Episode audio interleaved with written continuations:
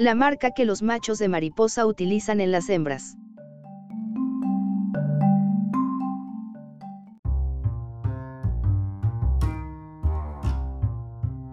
En el reino animal, la competición entre machos para aparearse con las hembras tiene a veces tácticas muy llamativas.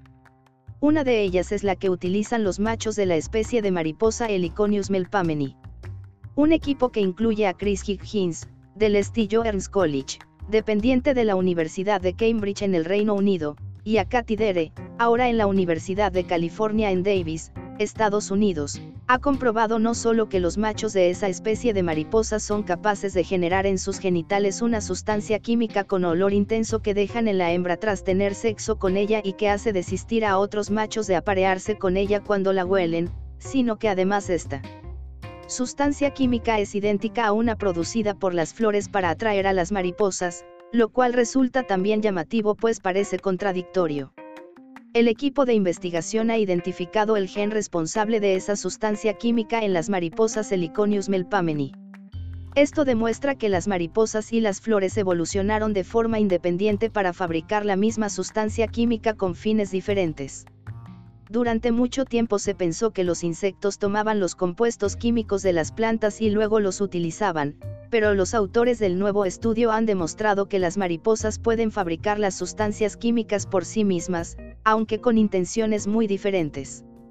Las mariposas macho usan esa sustancia para repeler por el olor a sus competidores, las flores la utilizan el mismo olor para atraer a las mariposas para la polinización.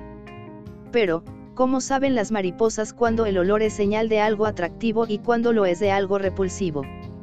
La explicación, en palabras de Dere, es relativamente sencilla. Las señales visuales que reciben las mariposas son importantes, cuando el olor se detecta en flores será atractivo, pero cuando viene de otra mariposa es repulsivo para los machos, el contexto es la clave. Las hembras de Heliconius melpameni almacenan el esperma de los machos con los que se han apareado y lo utilizan para fecundar sus huevos.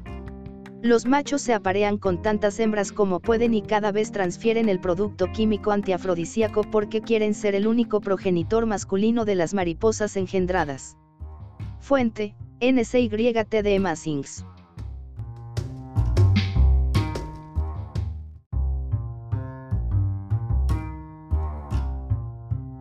Gracias por visitar Distopía, no te olvides de leer o escuchar nuestras otras publicaciones recientes.